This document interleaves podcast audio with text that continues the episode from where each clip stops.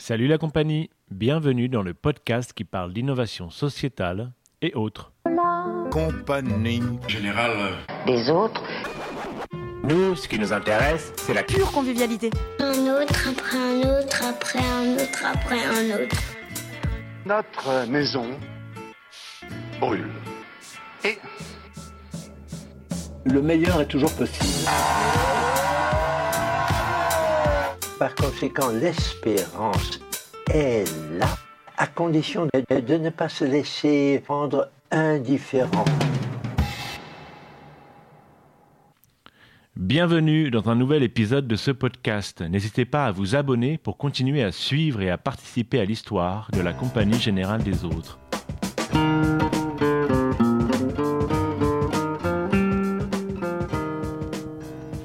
Plus qu'ailleurs, doit-on créer les conditions de sa réussite quand on habite un quartier populaire? Excentré, paupérisé, peu équipé, peut-on affirmer que les quartiers populaires empêchent, de fait, leurs habitants de réussir? L'entrepreneuriat est-il alors une chance, un moyen d'ouvrir de nouveaux horizons, libérateur pour ceux qui en ont la force, créateur d'emplois pour les autres? Paradoxalement, la réalité des quartiers paraît plutôt prometteuse. Les acteurs de terrain que vous allez entendre parlent de richesse culturelle, de personnes tournées vers l'international, d'énergie et de talent. Il faut alors faire grandir des entrepreneurs sur des territoires peu connectés aux incubateurs, aux business angels, aux réseaux concentrés dans les grandes villes. Et c'est ce que s'efforcent de faire nos intervenants, Ninon Duval-Faré, directrice de Bondinov, un incubateur à Bondy, Moussa Camara, des Déterminés, une association qui crée des liens et des conditions d'entrepreneuriat dans les quartiers, Michel Coster, cofondateur d'entrepreneurs dans la ville, un programme d'aide à la création d'entreprises et bien sûr Jacques Attali, qu'on ne présente plus, mais au cas où, économiste et président de Positive Planet, qui crée les conditions de l'autonomie auprès des populations vulnérables.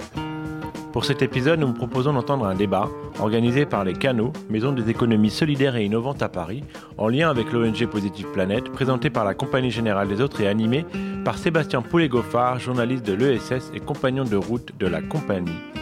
Veuillez nous excuser par avance pour le son des micros sans fil qui sautent de temps en temps et pour avoir dû couper les questions du public. Ce sera sûrement le prétexte d'organiser un futur apéro podcast pour poursuivre les échanges avec vous. Allez, quartier libre à l'entrepreneuriat, parce qu'on ne plante pas ses racines dans le béton, mais le terreau paraît plutôt fertile dans les quartiers.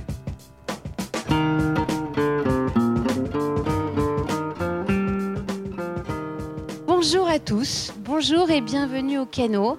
Donc ça fait vraiment très plaisir de vous voir aussi nombreux ce soir pour un sujet qui nous tient particulièrement à cœur, qui est l'entrepreneuriat dans les quartiers. Donc cette soirée, on l'a organisée avec Positive Planète.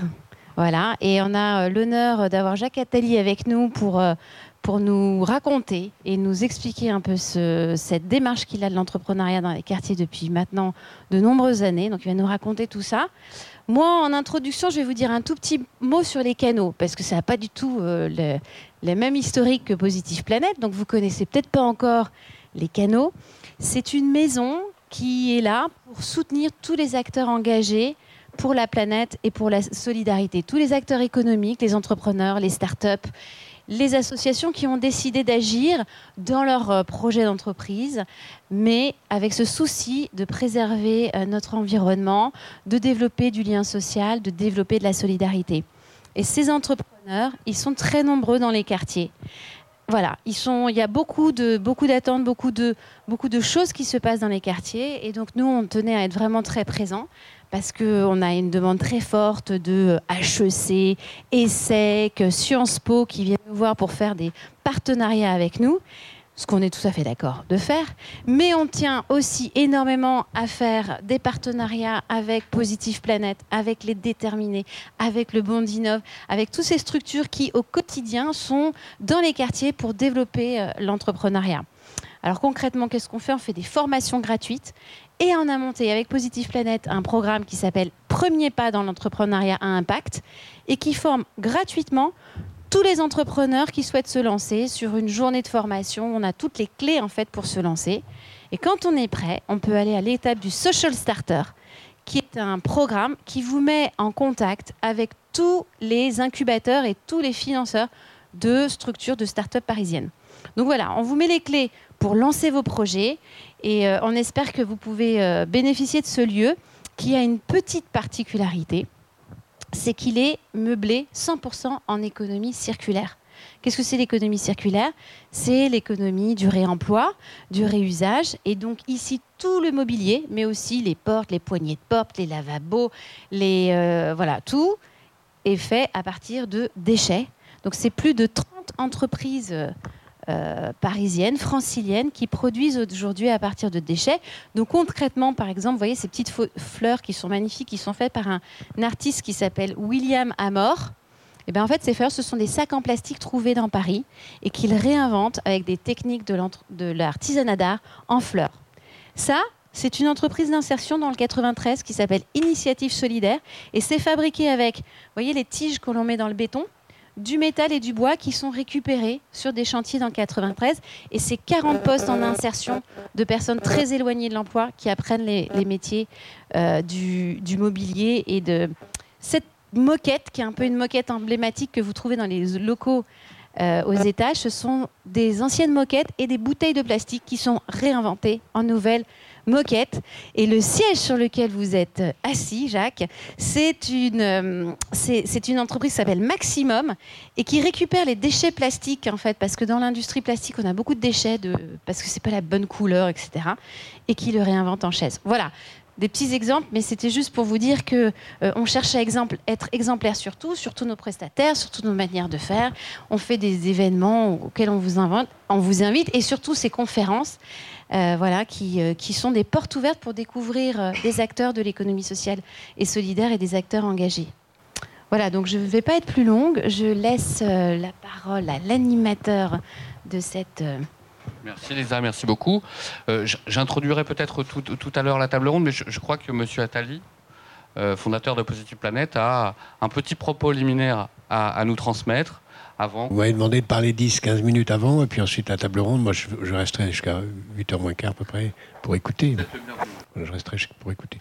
D'ailleurs, je suis là de façon aussi humble et respectueuse de ce que chacun d'entre vous fait, puisque nous sommes euh, tous ici des militants de l'action euh, collective et sociale depuis plus ou moins longtemps, suivant l'âge que nous avons et l'engagement que nous avons. Je suis très heureux que vous ayez commencé, Madame, à parler de, des petites choses de la vie quotidienne, du recyclage des objets, parce que on a parfois l'impression, devant l'ampleur des problèmes de la planète, que, euh, que ce soit de l'environnement, de la justice sociale, qui sont les deux grands enjeux, je vais y revenir d'aujourd'hui, trop souvent l'impression que ce qu'on peut faire individuellement, ça sert à rien et qu'il n'y a que des grandes décisions collectives, politiques, qui peuvent changer quelque chose et que tant que le politique n'a pas agi, il ne sert à rien d'agir parce que c'est vrai que l'inégalité, c'est d'abord des choses profondes décidées par les structures de nos sociétés. C'est vrai que l'environnement, ça dépend beaucoup des décisions des grandes entreprises et des États qui font ou font pas, qui surtout font pas et que donc euh, on a l'impression que chacun d'entre nous ne peut pas grand-chose, sinon un bulletin de vote une fois tous les, quelques années. En réalité, on peut beaucoup plus. On peut d'abord dans nos actes de consommateurs et, acheter des meubles, c'est un acte de consommateur, donc on peut faire beaucoup de choses comme consommateur, on peut faire beaucoup de choses comme travailleur en étant conscient de euh, si on peut en avoir le choix de l'endroit où on travaille. On peut le faire évidemment dans l'éducation de ses enfants, dans euh, le militantisme autour de nous et, aussi et plus largement dans le militantisme social et politique. Si j'avais d'ailleurs qu'un seul message ce soir, c'est engagez-vous, mais vous êtes tous ici engagés puisque vous êtes là, et faites en, sorte qu'un maximum de gens soient engagés. Euh, j'ai l'habitude de dire que je ne suis pour ma part ni optimiste ni pessimiste pour l'avenir, parce qu'être optimiste ou pessimiste, c'est une attitude de spectateur et que nous ne sommes pas spectateurs du match de la vie, nous en sommes des acteurs. Donc il faut jouer le match. Et un joueur qui est optimiste, il perd le match. Un joueur qui est pessimiste, il a déjà perdu le match. Donc nous ne sommes ni l'un ni l'autre. Nous devons nous battre, agir et essayer de gagner le match. Mais gagner le match, ça veut dire quoi? Ça veut dire faire en sorte que la vie soit la plus juste et la plus durable possible pour tous, pas seulement pour soi, puisque euh, si on réfléchit bien, on se rend compte que euh, la meilleure façon de faire en sorte que euh, notre vie soit la plus heureuse possible, c'est que celle des autres soit la meilleure possible. Et que la vie des autres est la condition de notre propre bonheur, non seulement parce que nous avons intérêt à ce que les autres soient heureux, parce qu'ils sont souvent les clients de ce que nous fournissons, nos partenaires dans la vie et dans le travail collectif, mais aussi parce que euh, si on regarde ceux qui vivent et qui vivront un peu après nous, ben, on a intérêt à ce qu'ils soient les plus heureux possibles pour qu'ils puissent créer les conditions pour que nous nous le soyons. Ce n'est pas le présent qui détermine l'avenir, c'est l'avenir qui détermine le présent. C'est notre prise en compte de l'avenir qui va faire en sorte que le présent sera le meilleur possible. C'est d'ailleurs c'est pour ça que notre fondation s'appelle la fondation de l'économie positive. l'économie positive, c'est celle qui travaille dans l'intérêt des générations futures.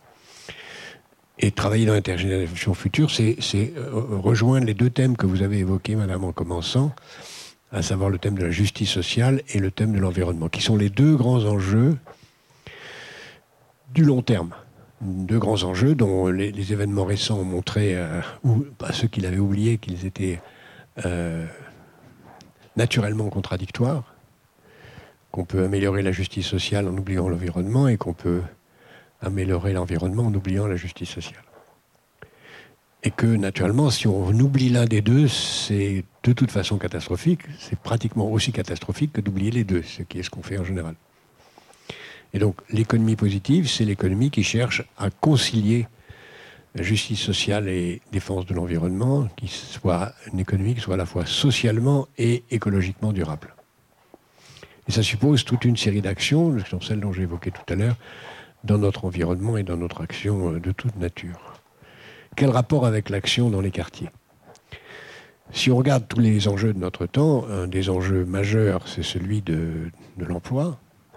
Euh, et l'emploi euh, a un enjeu non seulement parce que c'est la condition du travail de ceux qui n'en ont pas ou qui pourraient en avoir, mais c'est la condition aussi du fait que ceux qui sont en situation de trouver ainsi un emploi puissent créer les conditions d'un meilleur environnement pour l'école de leurs enfants et préparer un meilleur avenir pour eux. Et donc c'est créer les conditions d'une génération future qui soit en meilleure situation de participer à la société.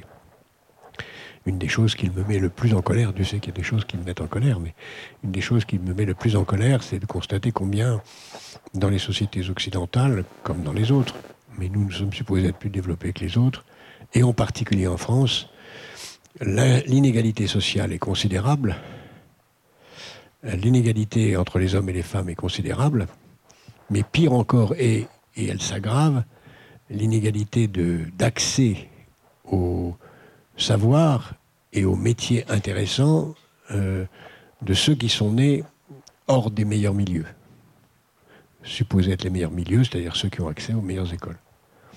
Aujourd'hui, euh, la capacité à accéder aux grandes écoles est réservé aux enfants de ceux qui sont euh, supposés avoir antérieurement accédé aux grandes écoles. Ça ne veut pas dire qu'ils sont les meilleurs, mais c'est comme ça. Ce sont eux qui vont aller dans les meilleurs lycées, ce sont eux qui vont passer. Or, une société qui est comme ça, ça ne peut pas marcher, ça ne peut pas durer. C'est même l'intérêt de personne que ça soit ainsi. Donc, faire en sorte que tous, et en particulier ceux qui sont doublement défavorisés par euh, les origines d'où ils viennent, euh, leur éloignement géographique, soient en situation de réussir leur vie, c'est fondamental. Et une des raisons de, notre action dans les quartiers, c'est celle-là. Créer les conditions pour que chacun soit en situation de trouver ce pourquoi il et comment il peut réussir, en sachant que si euh, à, 20 ans, 22 ans, 23 ans, il n'a pas eu la chance de pouvoir faire les études auquel il aurait pu avoir accès, parce que je crois que tout le monde peut faire des bonnes études s'il est dans le milieu social, l'environnement culturel où il pourrait le faire. Si quelqu'un n'avait pas de bonnes études, c'est pas, pas parce qu'il n'est pas doué, simplement parce qu'on est cinq dans la même pièce à étudier et qu'on n'y arrive pas. Et donc, créer une deuxième porte de passage. Nous, un Positive Planète, qui s'appelait avant Planète Finance, on fait ça depuis 20 ans. Depuis 20 ans, on fait ça à travers le monde. On fait ça dans 40, 45 pays, surtout en Afrique, en Asie. Où on a aidé des millions de gens. On a compté un jour, on a compté que l'année dernière, on avait au total aidé 11 millions de familles à créer les conditions d'avoir un emploi, trouver le métier qu'on veut faire, se former à l'éducation, se former à la création d'entreprises. Donc on a développé toute une série de compétences qui fait qu'il y a 10 ans, parmi d'autres, on est loin d'être unique, loin d'être exemplaire. On sait très bien les difficultés qu'on a et qu'on rencontre tous, puisque j'imagine que tous vous êtes des acteurs de cela, on essaye d'agir dans les quartiers pour créer les conditions d'aider à ce développement, à créer les conditions pour que chacun soit en situation de trouver ce pourquoi il est fait. Bon. Si on pouvait le prendre à 5 ans pour aider, c'est pas notre métier, de faire en sorte d'accompagner les, enfants à trouver les meilleures études possibles, mais quand on les prend à 20 ans, 25 ans, et nous, nous cherchons euh, à atteindre les publics les plus difficiles, ceux qui sont, et c'est Géraldine ici présente qui dirige euh, et, avec ses équipes ces programmes dans les quartiers, nous cherchons à joindre les plus difficiles, ceux qui sont le plus loin de l'emploi, pour leur redonner confiance et leur montrer que c'est possible d'être autre chose que, dans l'attente d'une assistance. C'est même possible d'être autre chose qu'un chômeur attendant d'être un salarié, mais c'est possible de créer son entreprise. Euh, c'est pas c'est pas euh, un blasphème que d'être entrepreneur. Ça peut être formidablement valorisant. Euh, ça peut être un aboutissement personnel. Et l'expérience nous montre depuis dix ans qu'on fait ça que ça marche très bien. Euh, que les gens auxquels on s'adresse euh, peuvent tous avoir envie de le faire. Disons que, en gros, un sur trois de ceux qui, qui viennent frapper à nos portes ou qu'on rencontre euh, y réussissent. Que même, surprise, et les études ont montré que le taux de pérennité des entreprises qu'on a réussi à aider à créer est supérieur, assez largement supérieur au taux de pérennité des entreprises moyennes en France. Et que le coût pour la collectivité, parce que nous sommes aidés par des entreprises, par des mécènes, par des instances publiques. Le coût pour créer un emploi de ce genre, c'est le même coût que la même personne au chômage pendant deux mois. Donc il n'y a pas de doute, ça vaut la peine. Alors nous sommes très peu, nous sommes dans 35 quartiers aujourd'hui à peu près, nous en développons chaque, chaque semaine, chaque mois de nouveau.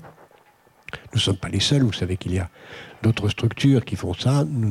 Comme euh, l'a dit euh, boutique de gestion, euh, entreprendre, etc. Et nous sommes tous d'ailleurs tout à fait complémentaires et on sait très bien qu'ils sommes tous les quatre, puisqu'on est à peu près quatre ou cinq réseaux globaux, une goutte d'eau dans la mer des besoins. Nous savons que les besoins sont énormes et qu'il faut aller plus loin. Alors, on aide les entreprises aussi, c'est ce que vous avez évoqué tout à l'heure, dans le programme qu'on fait au commun, à, avoir, à faire en sorte que les entreprises qu'on va aider sont des entreprises qui doivent être positives. On ne va pas aider les gens à, créer des entreprises qui polluent, qui détruisent, qui euh, gaspillent. Donc on essaye aussi d'ajouter dans cette dimension de création d'entreprise une dimension de création d'entreprises positives. On aide positivement les gens à devenir des entrepreneurs positifs. Et cette dimension euh, réussit parce que euh, on le constate tous, être un entrepreneur positif, c'est un entrepreneur qui a du sens et qui n'est pas seulement là pour gagner des sous, euh, ce qui est tout à fait respectable pour sa famille. Il a aussi une fonction euh, pour la collectivité. Et le fait de donner du sens à son travail est extraordinairement valorisant. Voilà ce qu'on fait. Ça s'inscrit dans ce contexte très général où il faut aujourd'hui tous, chacun d'entre nous, porter ce message. Quand on veut, on peut. Euh, il existe des moyens de se faire aider. Il faut simplement les chercher. nous sommes tous là, des gens qui cherchons à aider les autres.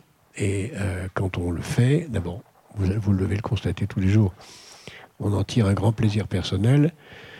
Et en même temps, on a l'impression de faire en sorte que le monde soit un petit peu moins sauvage, ce qui est euh, pas très facile. Je vous remercie.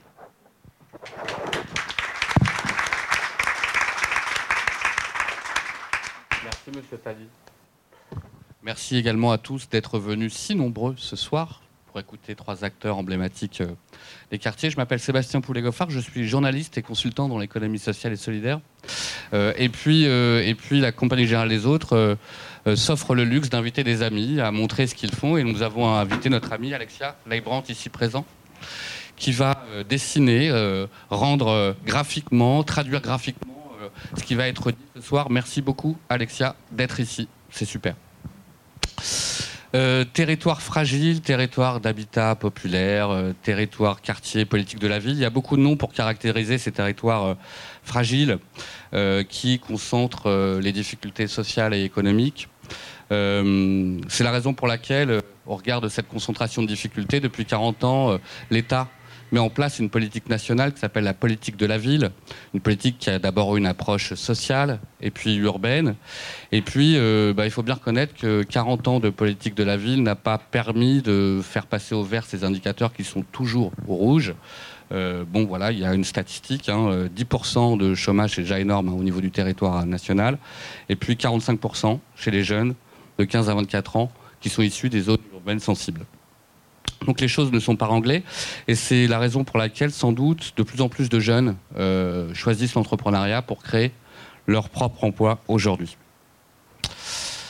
Alors c'est une tendance que les pouvoirs publics ont évidemment captée. Il y a eu un changement de braquet, notamment euh, pendant le mandat de François Hollande, où cette approche très sociale, très urbaine, s'est complétée d'un volet euh, économique avec, avec la création de l'agence France Entrepreneur qui, euh, euh, qui avait pour mandat de, euh, soutenir l'entrepreneuriat dans les quartiers.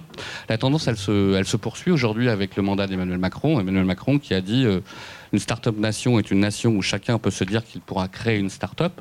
Le mandat de la FE continue à continue à exister, mais il est intégré aujourd'hui au niveau de la, Banque publique d'investissement. Et la question qu'on va se poser collectivement et auquel on va essayer de répondre ce soir, c'est est-ce que l'entrepreneuriat dans les quartiers est une solution miracle? euh, au problème euh, endémique du chômage Est-ce que c'est un levier d'inclusion sociale aussi euh, Est-ce que l'écosystème entrepreneurial français aujourd'hui est prêt à intégrer ces nouveaux venus, ces nouveaux entrepreneurs Et quels sont les freins à l'entrepreneuriat dans les quartiers et comment on peut l'élever?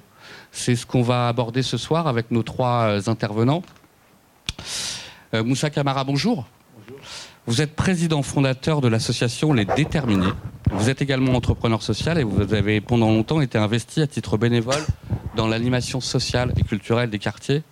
On va parler de tout ça tout à l'heure. Michel Coster, bonjour. Vous êtes professeur en entrepreneuriat et directeur de l'incubateur OM Lyon qui développe un joint programme avec l'association Sport dans la ville intitulé Entrepreneur dans la ville. Vous nous direz ce que c'est qu'un joint programme. Je crois que c'est un petit peu particulier. Et puis Ninon Duval-Faré, bonjour. Vous êtes directrice de l'incubateur Bondi Neuf depuis 2011. Vous avez été auparavant consultante indépendante en innovation. Vous avez lancé le programme Paris Mentor et avez participé à la création ou au développement de plusieurs startups. Ninon, ma première question s'adresse à vous. Euh, Bondinov, euh, un incubateur, a été créé en 2011 pour répondre à la problématique de l'emploi sur le territoire communautaire d'Est Ensemble, en Seine-Saint-Denis. Euh, est-ce que euh, comment vous y prenez-vous finalement dans le cadre euh, de, ce, de cet incubateur pour résoudre le problème de l'emploi? Et est-ce que finalement ça marche à votre avis? Allez-y, prenez le micro, Nino.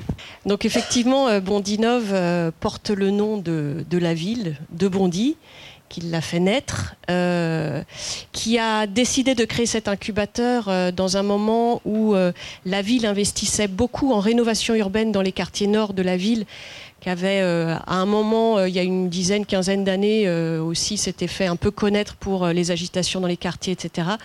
Donc la ville investit beaucoup en termes de rénovation urbaine, de revalorisation des espaces publics, des habitats etc. Et la ville se dit, il faut aussi accompagner cette rénovation urbaine d'un volet économique et faire en sorte qu'on euh, fasse des propositions euh, en, habitat, en environnement, mais également en propositions de, travail, euh, d'emploi à travers un volet économique.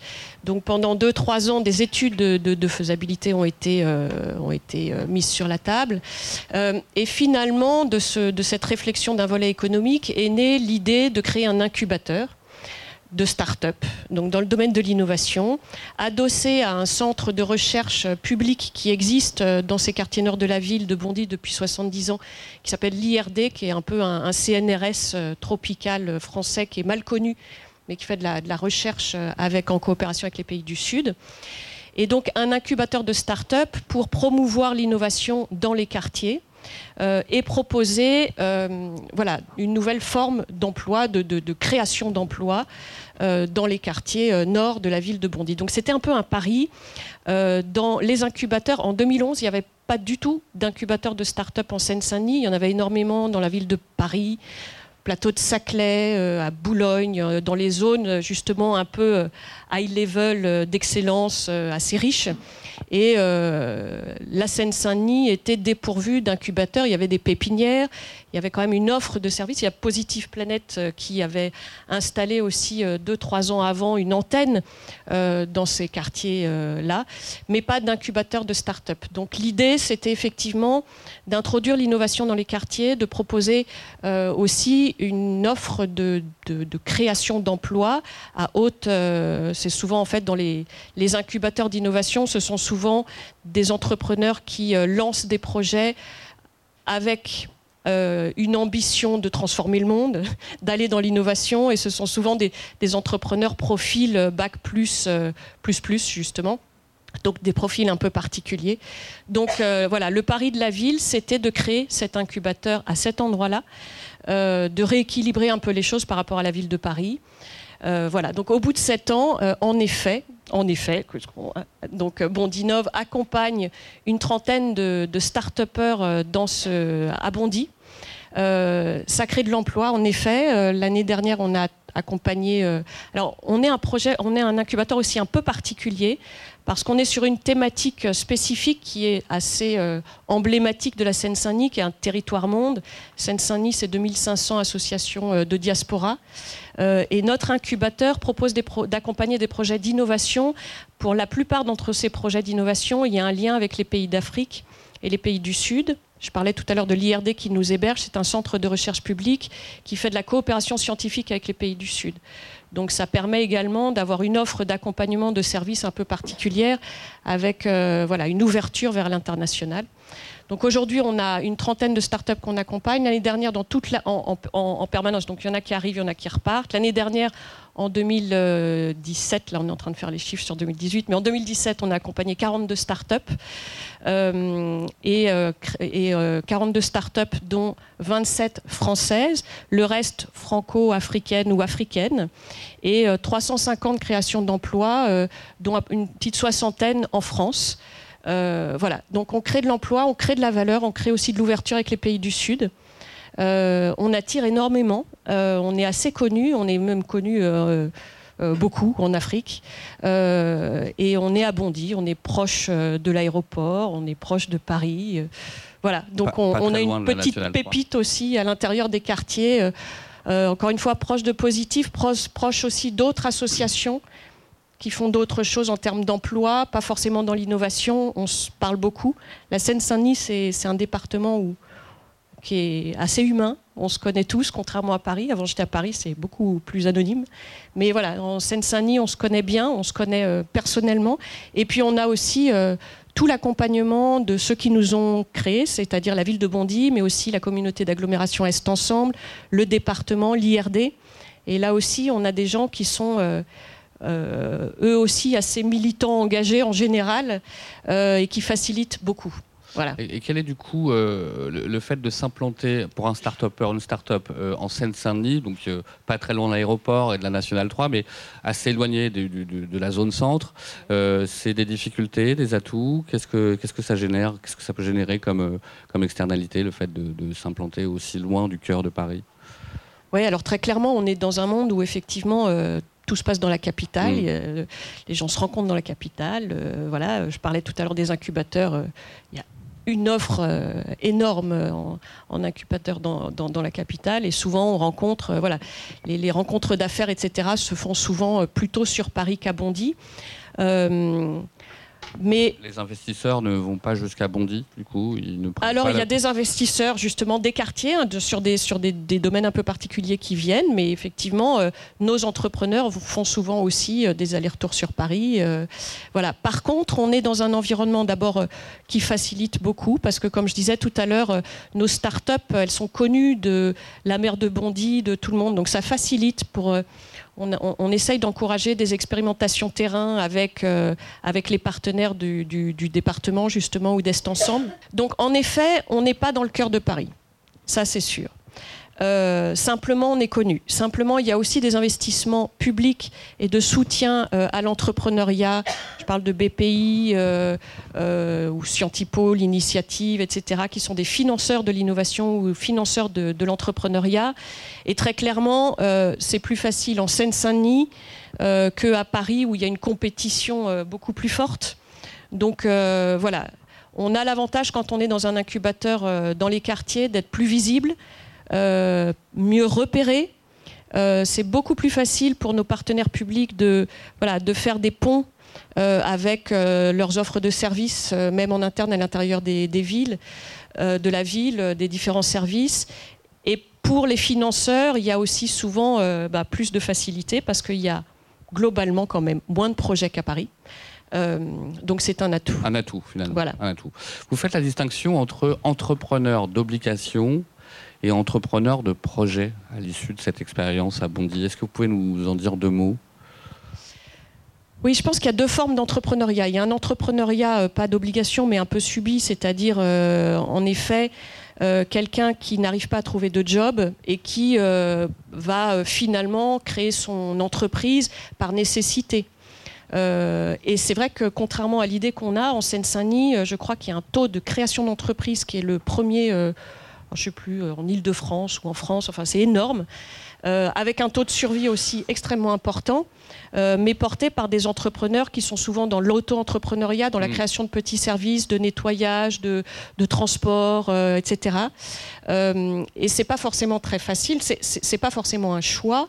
C'est une nécessité. Alors, et, on salue ceux qui, le font, qui se lancent, qui, qui y arrivent, etc. Mais voilà, donc ça c'est un premier volet d'entrepreneuriat. C'est pas tout à fait le même qu'un entrepreneuriat de un peu, moi je dirais, de conviction. Et dans, notre incubateur, il y a beaucoup d'entrepreneurs qui arrivent et ils ont euh, une envie de transformer le monde, souvent en, associant euh, l'Afrique, en associant, voilà, euh, de, de, résoudre des problématiques sociétales, sociales, environnementales identifiées.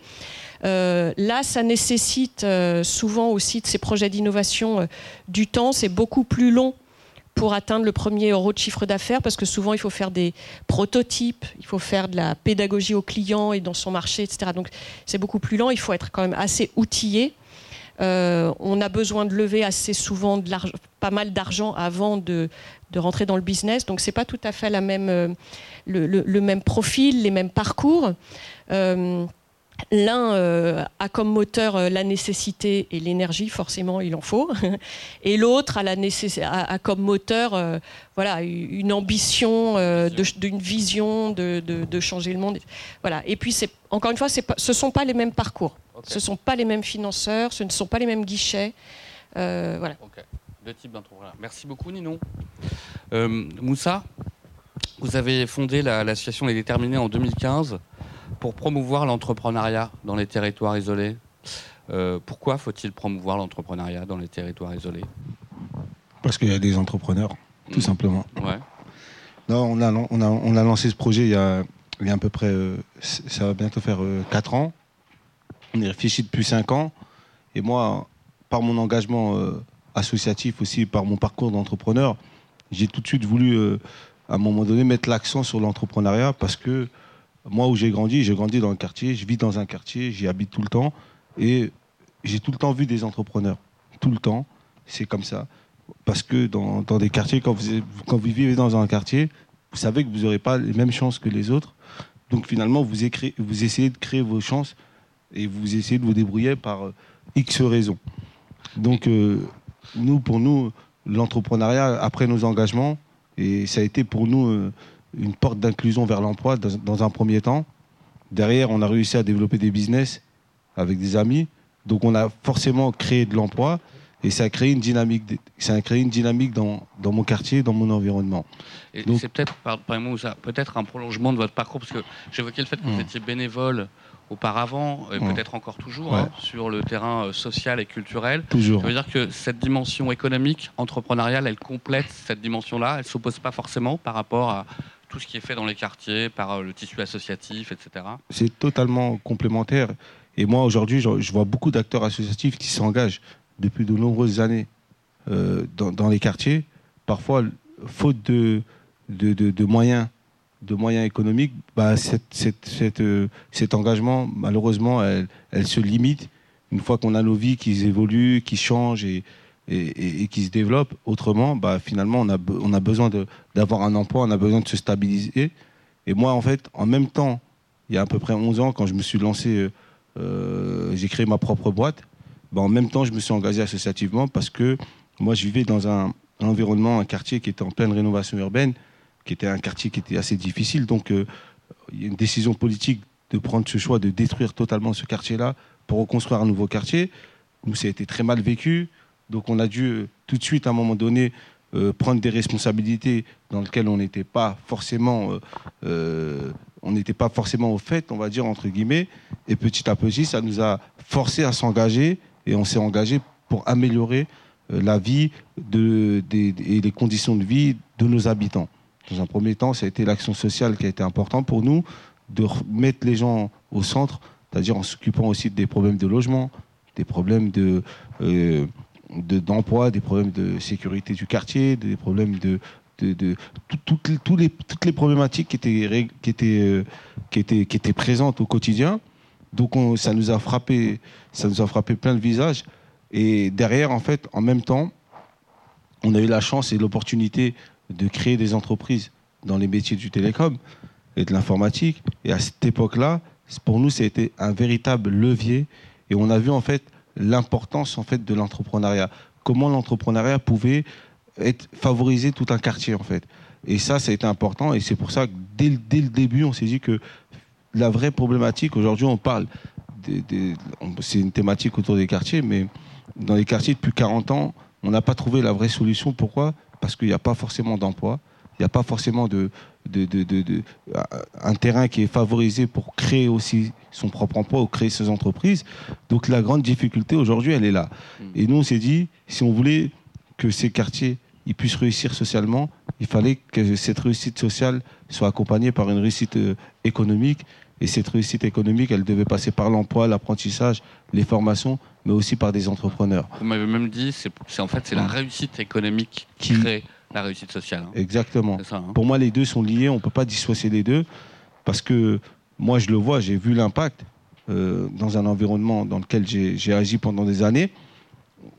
Que les, grâce à ces entrepreneurs qui ont créé, à des entrepreneurs qui ont créé leur entreprise, qui ont su euh, se développer et se structurer, derrière, il y a eu un effet de levier parce que les emplois que ça a pu générer, euh, c'était impressionnant.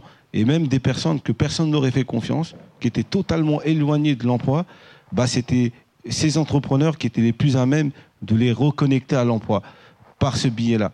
Et ça, c'était important. Et c'est pour ça, moi, je suis- je je j'ai l'intime conviction que c'est grâce à, à- à des entrepreneurs qu'on pourra sortir de la situation de- de- de- des quartiers dans lesquels on vit aujourd'hui. Et nous, on a monté un programme dans ce cadre-là. que, par- Ouais. que, que font les déterminés? Que font votre association pour promouvoir euh, ce qu'on fait, les déterminés, c'est que, en prolongement de notre engagement associatif et de notre parcours d'entrepreneur, on a voulu euh, créer une association qui allait proposer en fait euh, euh, un accompagnement, un suivi et une mise en relation à des personnes qui soit avaient entrepris, soit se posaient énormément de questions parce que si on n'était pas forcément légitime, ils pouvaient se mettre des freins et ils s'autocensuraient, bah, de pouvoir les connecter en les accompagnant un réseau et un écosystème qui est- qui qui était présent mais qui n'était pas connecté. Parce qu'aujourd'hui, moi, quand je regarde les, les- les- territoires, et je vais dans beaucoup de quartiers aujourd'hui, euh, il y a un écosystème qui est présent, des réseaux, de- des incubateurs, tout ce qui se passe, mais parfois, il y a des entrepreneurs qui se lancent eux-mêmes, ils commettent des erreurs, ils se développent sans être connectés euh, à tous ces dispositifs-là. Et je me suis dit, il y a un problème quelque part, parce que finalement, il y a un bon projet, il y a le potentiel, il est là. Parfois, certaines personnes n'ont pas forcément les codes, donc ils se mettent des freins en disant, ouais, je vais aller là-bas, on va me demander un business plan, on va, me demander euh, une étude de marché ou je sais pas, des documents. Bah, finalement, ça peut me freiner. Et nous, on s'est dit, ça, ça pouvait être un frein. Donc l'idée, c'était de se dire comment on peut repérer autour de nous, et en plus des profils d'entrepreneurs, on en voit plein, on grandit avec des gens, des personnes qui ont cet état d'esprit d'entrepreneur depuis tout petit. Il faut juste leur mettre le bon projet entre les mains et l'accompagnement nécessaire pour pouvoir les permettre de développer. Mais l'énergie, ils l'ont. Ils ont tout. Pour finir, c'était juste pour dire qu'en gros, l'idée des déterminés, c'est de permettre en fait de sourcer, d'accompagner euh, euh, et de structurer des profils qui vont soit tout de suite créer leur entreprise, soit être connectés à l'écosystème qui les entoure. Et ça, c'est ce qu'on fait. On le fait, nous, on s'est basé sur un, un, un- plus qu'on a, c'est la proximité avec les publics qu'on connaît. C'est-à-dire, tous les publics qu'on vise à former, c'est soit des connexions euh, par rapport à, à des connexions qu'on a, soit c'est des gens qu'on a autour de nos réseaux, ou soit c'est des réseaux qu'on a autour de, des personnes qu'on accompagne. Et en fonction de ça, euh, le fait d'avoir cette connaissance du terrain, la connaissance aussi, on a développé une expertise qui est, importante sur la formation. Moi, je viens pas du monde de la formation, mais on s'est dit, voilà ce qui se faisait, voilà comment on pouvait l'adapter et l'améliorer encore mieux à, nos entrepreneurs. Donc on a développé tout un concept autour de ça pour permettre à des gens qui soient diplômés de Bac plus 5, qui sortent du monde du salariat, et d'autres qui ne sont pas du tout diplômés et qui n'ont parfois ils n'ont aucune expérience professionnelle, puissent, être, puissent avoir le même niveau de compréhension à la fin d'avoir suivi nos, formations. Et ça, pour moi, c'est important. C'est-à-dire, aujourd'hui, nous, en, trois ans et demi, on a pu former 130 personnes. On n'a jamais eu un, abandon, un échec, parce que les gens, quand ils rentrent, ils se sentent, euh, ils se sentent compris, ils se sentent euh, euh, dans l'environnement des déterminés. Et ça aussi, c'est important parce qu'ils ils se réfèrent aussi à des personnes qui leur ressemblent, et qui sont comme eux, qui hmm. parfois ont le même parcours. Et finalement, par force de travail, de persévérance, tout ça, et ça, ça donne de la force. Hmm. Et parfois, l'identification des, des, des, des, personnes qu'on a en face de nous, ça change tout. Hmm. Ça change tout. Et aujourd'hui, ça, c'est un peu, on va dire, ce qu'on a réussi à bien développer, adapter nos formations. On s'améliore constamment parce que c'est grâce au retour des anciens qu'on arrive à, aussi à faire évoluer le, contenu de formation. Et, la plus-value de, tout ça, c'est de se dire, nous, notre ambition chez les déterminés, c'est de se dire que dans les quartiers, il y a pas mal, on parle de la réussite dans différents domaines une des réussites on a du mal à valoriser aujourd'hui dans le quartier, c'est plus la réussite professionnelle et la réussite entrepreneuriale. Et on veut, comme dans le sport, comme dans, dans, la musique, avoir des modèles de réussite qui pourront eux aussi à un moment donné se dire, voilà, euh, lui, comment il a réussi à le faire, moi aussi je peux essayer de faire. Euh, au moins, je peux, ça, ça, peut me donner envie. Après, la réussite, on n'est pas là à vendre du rêve aux gens en disant tout le monde peut réussir pour l'entrepreneuriat, que l'entrepreneuriat c'est magnifique et c'est pour tout le monde parce que c'est faux. L'entrepreneuriat, c'est dur. C'est dur. Et c'est beaucoup de sacrifices qu'on fait. C'est de l'investissement, c'est du temps, c'est de l'argent parfois, c'est même la capacité mentale qu'on a, qu'on a à tenir dans ces, dans ces épreuves-là. Et surtout ramener des gens qui sont déjà fragiles vers l'entrepreneuriat, or qui ne sont pas prêts, ça va les briser encore plus. Et donc nous, on est très vigilants à tout ça. Dans tout ça, on essaie d'être bienveillant tout en étant véridique avec eux en leur disant toi, toi, tu dois faire ça, toi, essaie de faire ça, toi, évite de te lancer dans un projet entrepreneurial tout seul, c'est difficile.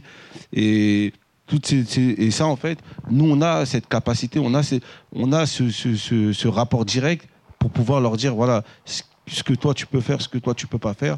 Et ça, dès les entretiens, on arrive à, un peu rediriger tout ça. C'est-à-dire le père, le père à père est une force aussi. Euh, c'est important.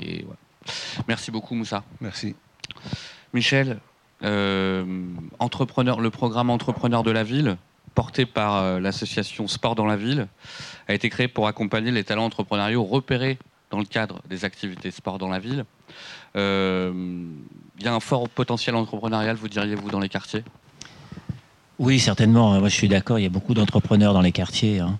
et euh, on est là euh, pour les aider. Alors chacun à notre façon, hein, mais tout le, résultat est toujours l'insertion, toujours le fait de grandir et toujours le fait de s'épanouir à travers un projet, qui soit salarial ou qui soit entrepreneurial. L'histoire, nous, c'est effectivement une histoire de proximité. Est-ce que le, projet entrepreneur dans la ville est né euh, de sport dans la ville qui est dans les quartiers depuis maintenant 20 ans. 6000 jeunes sont accompagnés et la première, la première approche, une approche sportive qui permet de, travailler tout un ensemble de codes et d'occuper ces jeunes et de les, redynamiser dans, dans, quelque chose qui soit hyper, hyper, hyper positif. On a pensé euh, à un moment de ça, il y a une douzaine d'années, qu'effectivement l'insertion par le sport n'était pas suffisante parce qu'elle concernait des jeunes qui avaient jusqu'à 15-16 ans et qu'en fait le stade le plus important c'était l'insertion par le, professionnel, par l'emploi, par l'économique. L'économique tient euh, l'humain en l'état. Hein. Si on n'a rien, rien à manger, euh, c'est pas terrible. Et donc, euh, c'est à ce moment-là que, moi, faisant partie de l'association Sport Ville depuis l'origine, donc depuis sa création il y a plus de 20 ans, étant dans une école, le Lyon, très très très fortement ancré d'entrepreneuriat depuis plus de 30 ans maintenant, avec des milliers d'entrepreneurs accompagnés, on a pensé qu'à la conjonction, la convergence de ces deux forces pouvait naître quelque chose de très intéressant. Et donc on a lancé, il y a 12 ans de ça, Entrepreneur dans la ville. Alors, euh, ce, programme, euh, il insiste sur, euh, sur beaucoup de choses, hein, si on peut en, dire deux mots. Euh, d'abord, il n'est pas uniquement réservé à des jeunes qui ont suivi tout le cycle sport dans la ville, c'est-à-dire depuis l'âge de 8, 9, depuis l'âge de 10, 14 ans, mais il est ouvert aussi à des publics dans les quartiers qui n'ont pas fréquenté euh, l'association par le sport. Et donc on a euh, effectivement un souci de sélectionner les, bonnes personnes, parce que comme tu l'as dit, il ne faut pas emmener quelqu'un vers l'entrepreneuriat si on n'en sent pas capable, s'il est, est trop fragile et si le risque est insupportable pour lui, quel que soit ce type de risque, financier, psychologique ou autre. Et donc on insiste énormément, nous, sur le talent entrepreneurial, sur le potentiel entrepreneurial. On a l'habitude de le déceler ce potentiel entrepreneurial. Moi, je suis au contact d'entrepreneurs depuis plus de 30 ans maintenant et ça donne une proximité. Que ce soit des jeunes de quartier, que ce soit des jeunes qui viennent de la high-tech, que ce soit des jeunes qui viennent de business school, moi, je repère les mêmes choses. Et je voudrais juste dire que peut-être un peu, euh, euh, peut-être un peu porter le débat. Moi, je suis pas pour différencier l'entrepreneuriat par nécessité, l'entrepreneuriat de conviction. Euh, je pense qu'on peut pas réussir si c'est uniquement par nécessité. On va pas développer beaucoup de choses des gens peuvent rentrer dans l'entrepreneuriat par obligation pour se réinsérer. Il faut surtout les emmener vers un entrepreneuriat de conviction. Et c'est ce qu'on fait tout le temps, tout le temps, tout le temps. Des jeunes sont arrivés, effectivement, ils ne trouvaient pas de job, ils ont peut-être pas euh, un projet grandiose euh, qui va être un projet euh, qui va révolutionner le monde et tous les entrepreneurs loin s'en faut ne révolutionnent pas le monde qui révolutionnent déjà leur propre vie, et c'est déjà beaucoup avant de révolutionner le monde. Et après, ils verront ce qu'ils peuvent faire. Et derrière, euh, ces jeunes, euh, parce qu'on a des systèmes d'apprentissage particuliers, parce qu'ils sont mixés avec plein d'autres publics, eh bien, ils apprennent à devenir des entrepreneurs de conviction. J'ai l'intime conviction, si on peut dire, qu'on ne peut pas réussir uniquement par obligation, mais qu'il faut avoir au, fond de soi cette passion qui va permettre de tenir le temps qu'il faut pour réussir. Euh, c'est pas la qualité de la préparation d'un business plan euh, qu'on va repérer un entrepreneur. Euh, les business plans sont faits pour pas se réaliser en général. Donc c'est pas la peine de faire un exercice académique pour montrer qu'on est entrepreneur. On sait que c'est pas ça.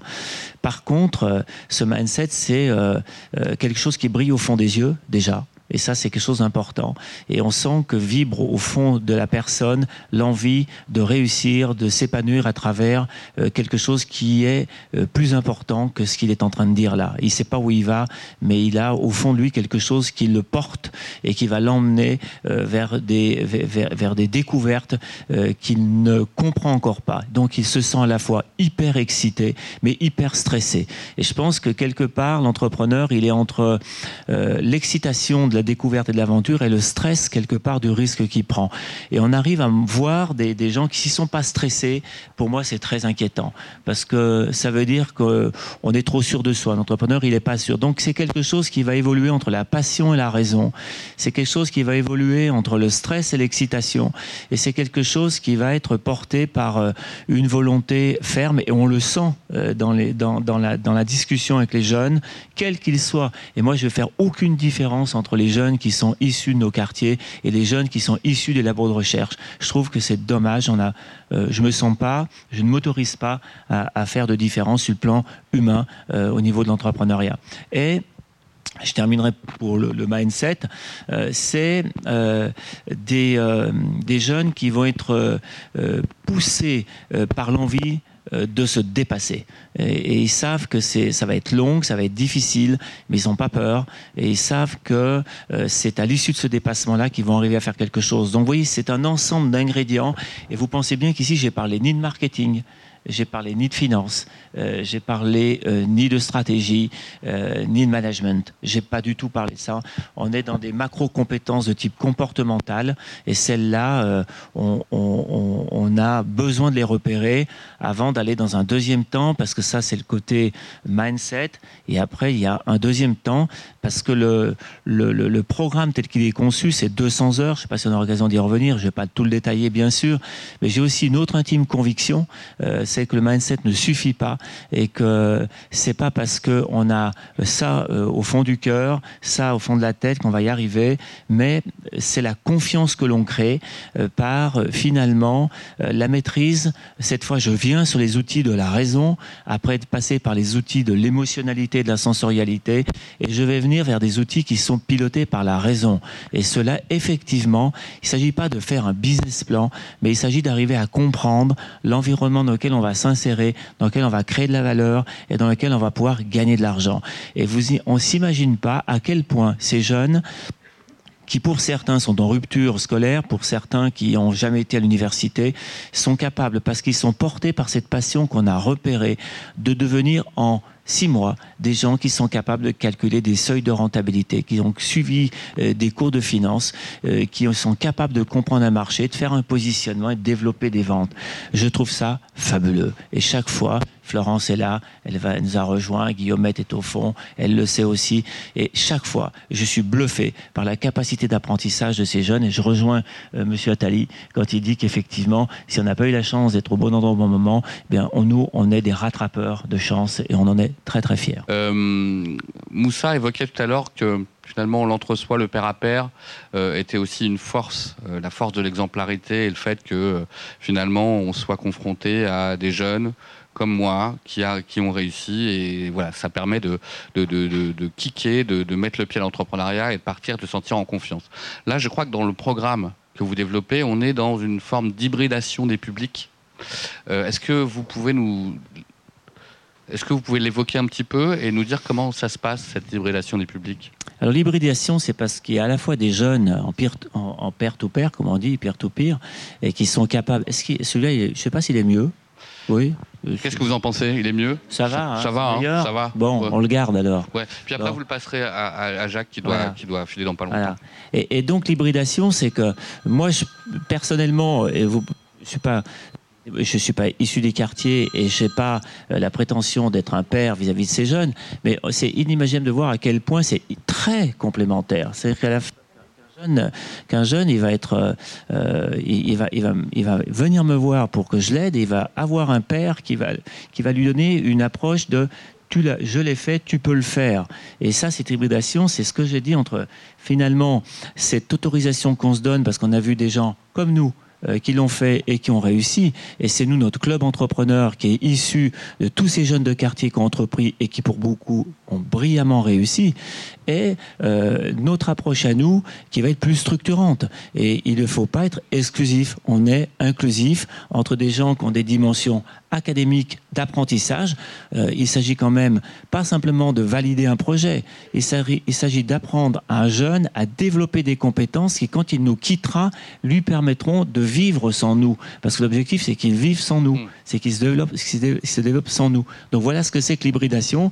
Et pour terminer, comme on est dans une école, ben, les jeunes de, de, notre école, des programmes euh, grande école et master, etc., ils sont connectés aussi à ces entrepreneurs pour leur donner un coup de main et également challenger leurs projets. Et je vous assure qu'on ne sait pas qui apprend à l'autre. Ok, euh, ok. Merci Michel. Jacques, vous voulez dire un mot? Malheureusement, je vais devoir aller à une autre conférence. Euh, premièrement, les chiffres pour Planète. Nous, nous créons cette année 1200 entreprises et c'est un chiffre qui monte. Comme ça fait 10 ans, on a accumulé beaucoup de connaissances, de compétences et je serais revu que nos équipes, je parle à Géraldine, Youssef ou Lies qui sont là, puissent échanger avec chacun d'entre vous pour voir euh, comment on peut mettre en commun, parce que c'est idiot de, faire chacun son développement d'un cursus, euh, mais je sais que vous le faites. Euh, puisqu'on est à Bondy, on est un peu partout, et on est à Lyon, nous avons une grosse équipe à Lyon, puisqu'on a commencé à Vénissieux avant même le 9-3. C'est notre premier bureau à Lyon il y a 10 ans. Maintenant, on est à Marseille, on est à, au, un peu partout. Mais il faut être vraiment présent dans le quartier. C'est-à-dire que nous avons des bureaux euh, physiques avec des gens qui sont là tout le temps, qui sont pour l'essentiel des gens qui viennent du quartier. D'ailleurs, c'est très frappant de voir que euh, il est très difficile de faire que quelqu'un qui vient d'un quartier aille travailler dans un autre quartier que celui dans lequel nous il vient.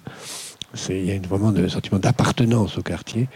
Et cette aide réciproque euh, marche euh, vraiment formidablement. Au point même que nous avons commencé, c'est d'ailleurs un projet dont vous parlez peut-être tout à l'heure, à, exporter ce qu'on fait en France pour le faire ailleurs, parce que les techniques qu'on a apprises en France, après tout, ça s'applique aussi bien euh, dans d'autres pays. On a obtenu l'autorisation de faire à Poissy et à Mulhouse une expérience de assez massive, puisqu'on a eu beaucoup de gens traités. Et en gros, on a réussi à faire qu'un tiers d'entre eux deviennent des entrepreneurs heureux de l'être alors qu'ils avaient passé 20 ans à la chaîne. Moi, je rêve de le faire dans d'autres contextes, peut-être un contexte très actuel, où il y a des tas de gens qui, à juste titre, protestent contre la terrible situation dans laquelle ils se trouvent, mais qui semblent avoir énormément d'énergie, qui en ont, et qu'il faut respecter, et qui peut-être pourraient eux aussi euh, canaliser cette énergie dans l'entrepreneuriat. C'est un autre sujet. Mais de ce point de vue, les quartiers représentent une formidable potentiel innovateur. Euh, vraiment, je le pense, je ne le dis pas parce qu'on est là ce soir, je le dis tout le temps. Les quartiers, c'est la chance de la France. Les quartiers, c'est l'avenir de la France. C'est la chance. Et si on échoue, c'est le cauchemar de la France. Donc, c'est la chance de la France. Est-ce que merci, merci beaucoup Jacques. Est-ce que justement, euh, je pense qu'on est à peu près tous convaincus de cette chance pour la France, mais si on envisage euh, la sociologie entrepreneuriale, ce groupe social qui, euh, qui est constitué des entrepreneurs euh, français avec euh, voilà, des syndicats, des clubs d'entreprise, avec une sociologie, allez, on va dire quadra, cinquantenaire, un peu bon teint, bon chic, bon genre. Quel, accueil ils peuvent faire par rapport à ces nouveaux venus voilà, qui arrivent avec une énergie un peu différente, etc. Quelle, réponse vous pouvez vous, vous apporter par rapport à ça? Allez-y, Moussa. Déjà, moi, avant toute chose, pour mettre les choses dans son contexte, les entrepreneurs, c'est des entrepreneurs comme tout le monde. Sauf que la réalité des faits, c'est qu'au débat, ils ont moins de chances de pouvoir réussir que les autres parce qu'ils ne sont pas dans des écosystèmes favorables. Mais une fois qu'ils développent leur projet, nous, on a des entrepreneurs. Aujourd'hui, ils, ont des ils ont des grandes ambitions. Ils veulent être les leaders dans leur domaine et je pense que c'est important. Comme on en a d'autres qui ont des projets à taille humaine. Mais il y a toujours un frein. On retrouve à un moment donné même dans leur réussite, il y aura un frein. Et le frein, c'est l'écosystème, c'est l'environnement euh, économique de notre pays aujourd'hui qui n'est pas, pas aussi divers qu'on le, qu'on, le croit. Et ça, aujourd'hui, il y a toujours, euh, à un moment donné, un blocage. Moi, je le vois hein, au quotidien. Abdelali, qui a, fait, qui a lancé sa boîte après les déterminés, qui est en plein développement. Aujourd'hui, on se, on se rend compte que même aujourd'hui, les fonds, les fonds, les fonds d'investissement, ils se posent la question deux fois avant d'investir sur, euh, euh, sur un entrepreneur issu de ces territoires-là, parce qu'ils n'ont pas l'habitude. Ils le font peut-être pas exprès, mais il y a les réflexes qui font en sorte que même quand le projet est bon, bah finalement, on, se pose la question est-ce qu'on va investir dans ces projets-là? Donc on a un, travail qui est présent, qui est là, mais moi je suis totalement optimiste par rapport à ça et je sais que ça va évoluer. Aujourd'hui, euh, il y a peut-être dix ans, on ne parlait pas autant d'entrepreneuriat dans les quartiers. Aujourd'hui, c'est devenu normal. Et les gens osent entreprendre. Et il y a plein de dispositifs qui accompagnent, qui vont dans ce sens-là. Et je pense que c'est important et qu'il en faudrait plus. Parce qu'il n'y a pas assez. Maintenant, la deuxième étape, c'est de comment aujourd'hui les entrepreneurs qui se sont lancés puissent euh, avoir les mêmes chances réelles de réussite. Parce qu'ils euh, ont les compétences, parfois, ils ont des projets qui, ont démontré qu'ils étaient capables de générer un chiffre d'affaires uniquement en construisant leur propre projet sans avoir eu besoin d'un prêt ou d'un financement extérieur. Ils, arrivent à recruter, ils arrivent à se développer. Comment on passe à l'étape supérieure Et ça, c'est des vraies questions aujourd'hui que nous, en tant qu'acteurs euh, de l'accompagnement autour de l'entrepreneuriat, on se pose. Ça, aujourd'hui, il y a une réalité qui est celle-là et qu'il faudra aller plus loin sur cette réalité, en tout cas du, financeur euh, type euh, dans l'entrepreneuriat, dans l'innovation, etc. C'est vrai que nous, on a constaté assez vite dans notre incubateur, euh, qui est un peu exotique, donc dans, le monde là, de, l'entrepreneuriat et de l'innovation, qu'effectivement la barrière, arriver à convaincre des investisseurs, même publics, sur des projets qui sont un peu atypiques, avec parfois une ambition d'aller en Afrique, euh, etc. C'était une grosse problématique. Et euh, je le disais tout à l'heure, dans l'innovation, c'est là où on a souvent besoin de beaucoup d'argent au départ pour pouvoir développer les choses. Et du coup, nous, on a dû développer un fonds de prêt spécifique associé à notre incubateur, mais effectivement, même des, structures euh, habituées à financer l'innovation, etc., avaient du mal à qualifier nos projets. Ça, c'était un peu hors norme. Euh, et en effet, on sent qu'il y a une barrière euh, à la fois sur le projet lui-même, avec cette dimension africaine, mais aussi sociale. C'est vrai que les, investisseurs, les business angels aujourd'hui, quand même voilà, ils habitent euh, des beaux quartiers. Enfin, c'est extrêmement le financement est extrêmement euh, moutonnier. Donc il y, a un effet de je vais m'inscrire un tout petit peu en faux à nouveau. je suis désolé. Euh, oui, il faut du débat. Moi, je suis membre de deux fonds d'investissement. Euh, donc, euh, je pense qu'aujourd'hui, on pourrait entendre ce qu'on a dit ici sur les fonds d'investissement dans plein d'endroits. Ils financent très très peu de projets. On ne va pas venir ici sur les critères d'investissement des investisseurs en fonds en capital parce que c'est à pleurer. Hein, tout, tout, ce qu'il faut être capable de. Et c'est pas une question de profil. Et je ne crois pas que ce soit une question de profil. Si, euh, si ça peut être une question d'équipe, euh, et, dans ce cas c'est autre chose, si un profil est trop isolé euh, et qu'il n'a pas la, surface business qui va rassurer, c'est une autre question. Et dans ce cas, ce sera une façon de travailler la, la team fondateur pour donner une attractivité à ce projet. Maintenant, nous, on a, une, vraie, volonté, je pense qu'aujourd'hui, et pas que pour les start-up issues des quartiers, je crois qu'il faut amener euh, une, autre, catégorie d'investisseurs. Alors, il y a eu les business angels. Nous, on n'a pas de souci pour que des business angels s'investissent dans des, projets issus des programmes de nos des, des jeunes de nos quartiers. Euh, là aujourd'hui, euh, ces, investisseurs euh, business angels euh, sont tout à fait à fond derrière les, derrière les jeunes des quartiers parce qu'ils sentent une volonté euh, de réussir à s'en sortir qui est supérieure à la moyenne de ce qu'ils rencontrent habituellement. Donc j'ai cette autre expérience. Et puis il y a une autre catégorie de gens qu'il faut que tous ensemble on amène auprès des entrepreneurs généraux et spécialement des entrepreneurs de nos quartiers, c'est les euh, dirigeants de PME euh, qui sont tout à fait prêts pour en avoir discuté avec pas mal de syndicats professionnels et d'entrepreneurs représentatifs de dire, nous, en tant qu'entrepreneurs, on est prêt à euh, accueillir une start-up dans nos locaux euh, pour lui donner plus de moyens de développement. Et j'ai vu des dirigeants euh, qui, en accueillant une start-up dans ces locaux, autour de la machine à café, etc., a fini par prendre une participation. Donc je pense qu'il faut qu'on soit très innovant pour nos jeunes dans les quartiers et, amener un nouveau public dans, nos programmes. Celui-là, il n'est pas encore suffisamment travaillé. Nous, on va s'y mettre. En tout cas, les patrons de PME, les patrons de grosses TPE, ils ont envie de le faire. En tout cas, il y, a un trait d'union de tout ce qu'on dit, c'est quand même les déterminés. Moi, j'adore votre nom, parce que c'est un peu ce qu'on disait tout à l'heure. Quoi qu'il en soit, euh, entrepreneur, je, te rejoins, Michel, c'est vrai que de toute façon, il faut avoir beaucoup de conviction. Et effectivement, dans l'entrepreneuriat, de toute façon, au final, on se révèle sur des choses qu'on n'avait pas imaginées, sur lesquelles on a peur au départ. Et c'est ça le parcours de l'entrepreneur, en fait. C'est un révélateur euh, personnel, de développement personnel. Ça fait d'ailleurs partie beaucoup de l'accompagnement euh, qu'on fait, je pense tous, hein, le, développement personnel, euh, la capacité à se dépasser, à aller chercher. C'est vrai que les déterminés, ça montre assez bien ce parcours. Je pense que c'est c'est bien. Et effectivement, on a des visions un petit peu différentes, mais. Pas beaucoup. Au... Non. on se rejoint. On se rejoint, voilà. je pense qu'on ne doit pas laisser, parce qu'il y a beaucoup trop d'auto-entrepreneurs. Aujourd'hui, un des, un des enjeux, notamment qui est porté par la BPI, c'est de dire euh, l'auto-entrepreneuriat, pour moi, c'est pas un statut. Euh, c'est un statut qui doit être de transition.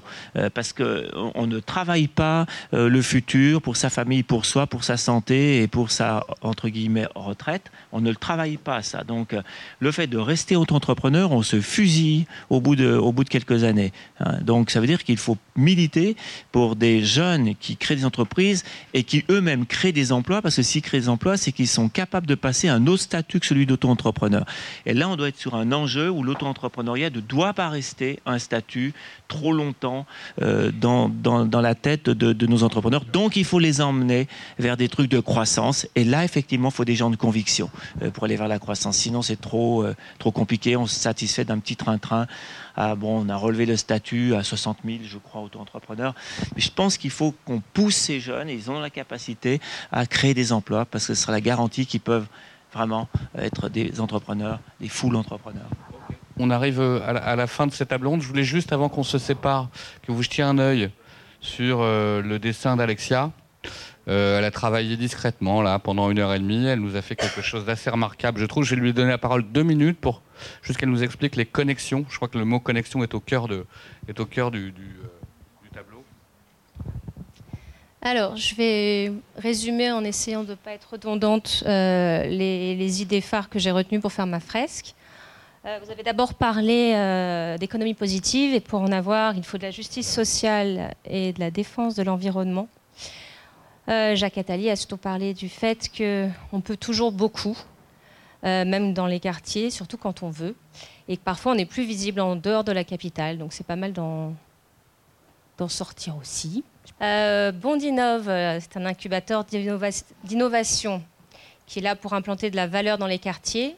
Euh, ensuite, nous avons parlé des déterminés. J'insiste sur le fait que la réussite, économique crée de la réussite sociale pour les jeunes des quartiers. Alors ensuite, nous avons M. Lyon, qui a parlé de conviction et surtout du mindset de l'entrepreneur, qui est un mélange de passion, de stress, de raison et d'émotion. Euh, ils sont des modèles pour cette, pour cette génération d'entrepreneurs et pour ces gens motivés. Euh, ensuite, on est passé pas mal dans les questions-réponses avec la problématique de l'écosystème qui reste un frein quand on vient du quartier, mais pas pour longtemps peut-être. Peut-être que les business angels sont prêts à, investir dans les quartiers. Euh, il faut encore une fois sortir du quartier aussi, car en France, on a un peu l'impression d'être catégorisé par son quartier, alors que euh, pour l'étranger, la plupart des gens sont français, d'Île-de-France ou parisiens ici. Euh, et puis, à peu près, voilà. Je vous laisse venir regarder pour plus de détails. Merci Alexia, on peut l'applaudir. Alors, c'est pas très compliqué. Vous allez pouvoir, euh, vous allez pouvoir le regarder là quand la conférence sera officiellement finie, mais elle n'est pas vraiment finie parce qu'il faut que je remercie. Ça fait partie de mon boulot. Donc, vous trouverez, vous trouverez ce dessin sur le site de la Compagnie Générale des Autres un podcast sur lequel vous allez vous abonner. Merci au canot pour votre accueil. Merci aux intervenants euh, d'être venus et merci à vous d'être venus si nombreux. Je vous souhaite à tous une très belle soirée. Au revoir.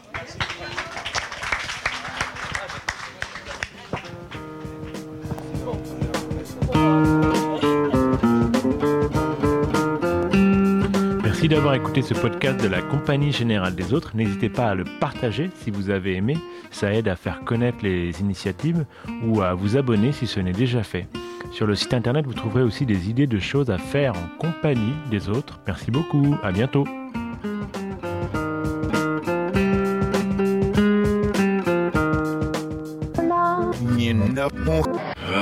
Les autres